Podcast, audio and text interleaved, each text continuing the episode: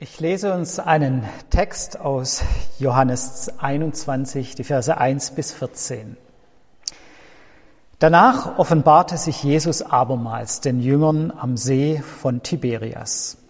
Er offenbarte sich aber so.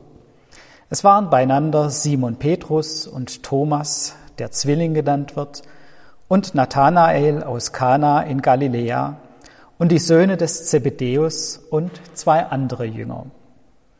Spricht Simon Petrus zu ihnen, ich gehe fischen. Sie sprechen zu ihm, wir kommen mit dir.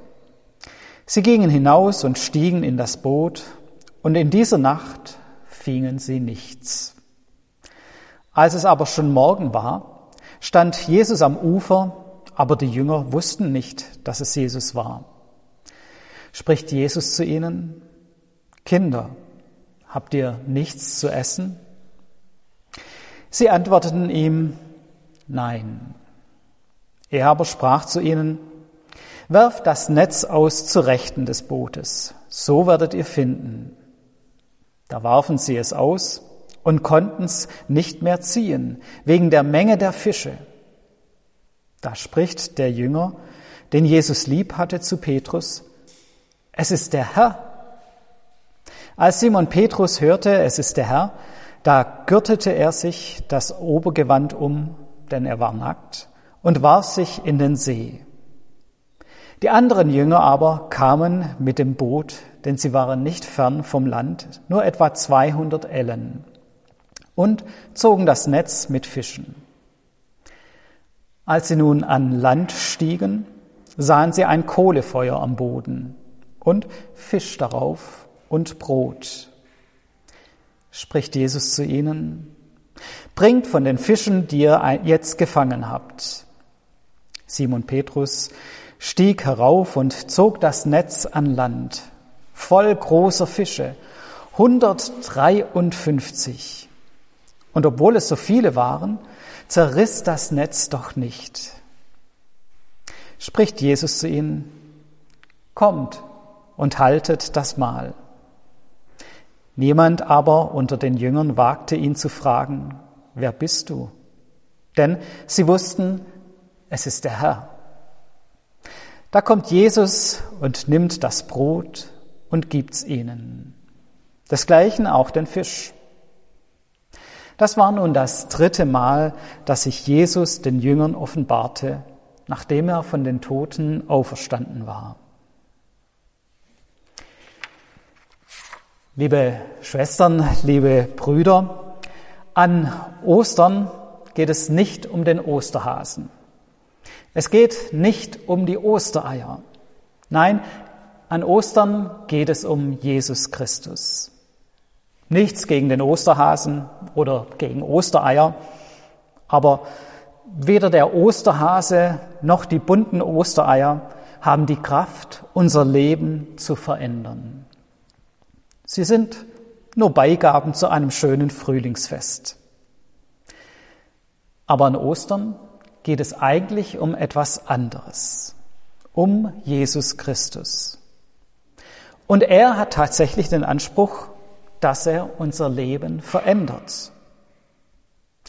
Ostern ist ein Fest, das uns ganz persönlich angeht. Ostern ist ein Fest, das uns verändern möchte das unser ganzes Leben prägen möchte. Wir haben die Geschichte gehört aus der Bibel, eine der Auferstehungsgeschichten. Der auferstandene Jesus begegnet den Jüngern am See Genezareth, auch Tiberias genannt. Für mich ist das eine der schönsten Ostererzählungen. Es ist eine Geschichte, die ganz persönlich in unser Leben hineinsprechen möchte. Das Erste, was mich an dieser Geschichte besonders berührt, ist die Frage Jesu an seine Jünger. Habt ihr nichts zu essen? Nach Tod und Auferstehung Jesu sind die Jünger offensichtlich wieder in den Alltag zurückgekehrt. Sie fischen am See Genezareth. Und sie sind die ganze Nacht beschäftigt. Sie mühen sich ab auf dem See und sie fangen keinen einzigen Fisch. Nicht mal einen winzigen kleinen Fisch. Sie sind sicher, müde und frustriert. Die ganze Nacht auf den Beinen und am Ende stehen sie mit leeren Händen da. Nichts gefangen, nichts erreicht, kein einziger Fisch im Korb. Vielleicht kennen wir das auch aus unserem Leben. Wir strengen uns an, wir geben unser Bestes und am Ende kommt manchmal nichts dabei heraus. Wir kämpfen in der Dunkelheit und wenn es heller wird, merken wir, dass wir nichts erreicht haben. Mir persönlich ging das in meinem Beruf schon öfter so. Ich bemühe mich, gute Arbeit zu leisten und am Ende werden die Gemeinden doch immer wieder kleiner und weniger. Das ist frustrierend, das macht müde, da kommen Zweifel auf. Gibt es denn diesen Gott, der es angeblich so gut mit uns meint? Warum passiert so wenig? Warum erreichen wir nichts? In unserer Ostergeschichte, die wir gehört haben, steht am Morgen Jesus am Ufer und fragt, Kinder, habt ihr nichts zu essen?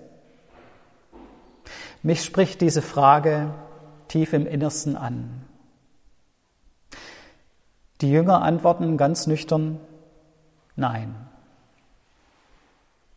Das kenne ich. Wir haben nichts zu essen, trotz all unserer Anstrengungen. Unsere Körbe sind leer. Das ist nicht nur ein Bericht von einem lang vergangenen Ereignis, sondern das ist auch unsere Geschichte. Das Zweite, was mich an dieser Ostergeschichte besonders anspricht und berührt, ist, wie Jesus sich dann um seine Jünger kümmert. Zunächst einmal fordert er sie auf, es auf der anderen Seite des Bootes noch einmal zu versuchen. Menschlich gesehen bringt das nichts. Aber es geschieht ein Wunder. Sie fangen doch Fische. Und zwar nicht nur ein paar vereinzelte, sondern sehr viele Fische. 153. Über diese Zahl wurde schon viel spekuliert. Wahrscheinlich steht sie einfach für den Überfluss an Fischen, den die Jünger gefangen haben. Aber noch schöner finde ich, was dann danach passiert. Die Jünger kehren zurück ans Ufer und dort hat Jesus schon ein Frühstück für sie bereitet ein Kohlefeuer brennt, frisches Brot duftet ihnen entgegen und gebratene Fische lassen ihnen das Wasser im Mund zusammenlaufen. Die Jünger müssen nicht erst selbst für ein Feuer sorgen und die eigenen gefangenen Fische erst selbst zubereiten. Nein, Jesus hat schon alles für sie erledigt. Es ist alles bereit. Jesus sorgt für alles, was sie brauchen.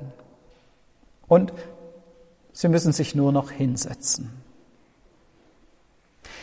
Jesus füllt unsere leeren Hände. Er lädt ein zur Tischgemeinschaft. Er versorgt uns. Kinder, habt ihr nichts zu essen? Ja, Jesus. Viel zu oft habe ich in meinem Leben nichts zu essen. Äußerlich mehr als genug, aber innerlich bin ich so oft hungrig.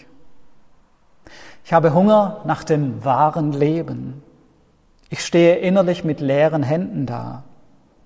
Die Dunkelheit dieser Welt belastet mich. Mit Jesus geht an Ostern die Sonne auf.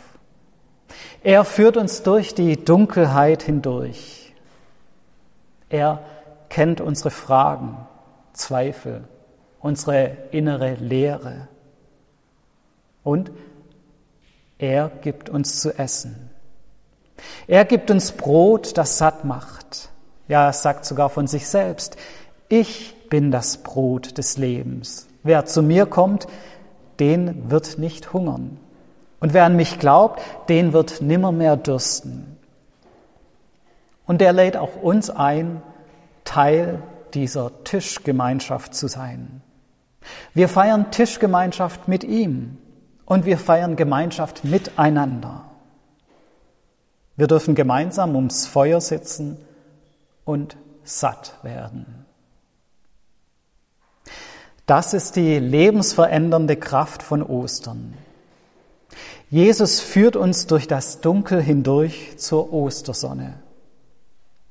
Jesus stillt unseren Hunger nach Durst, unseren Hunger und Durst nach Leben und nach Gemeinschaft. Das ist die tiefe und bleibende Osterfreude, die unser Leben verändern kann. Amen.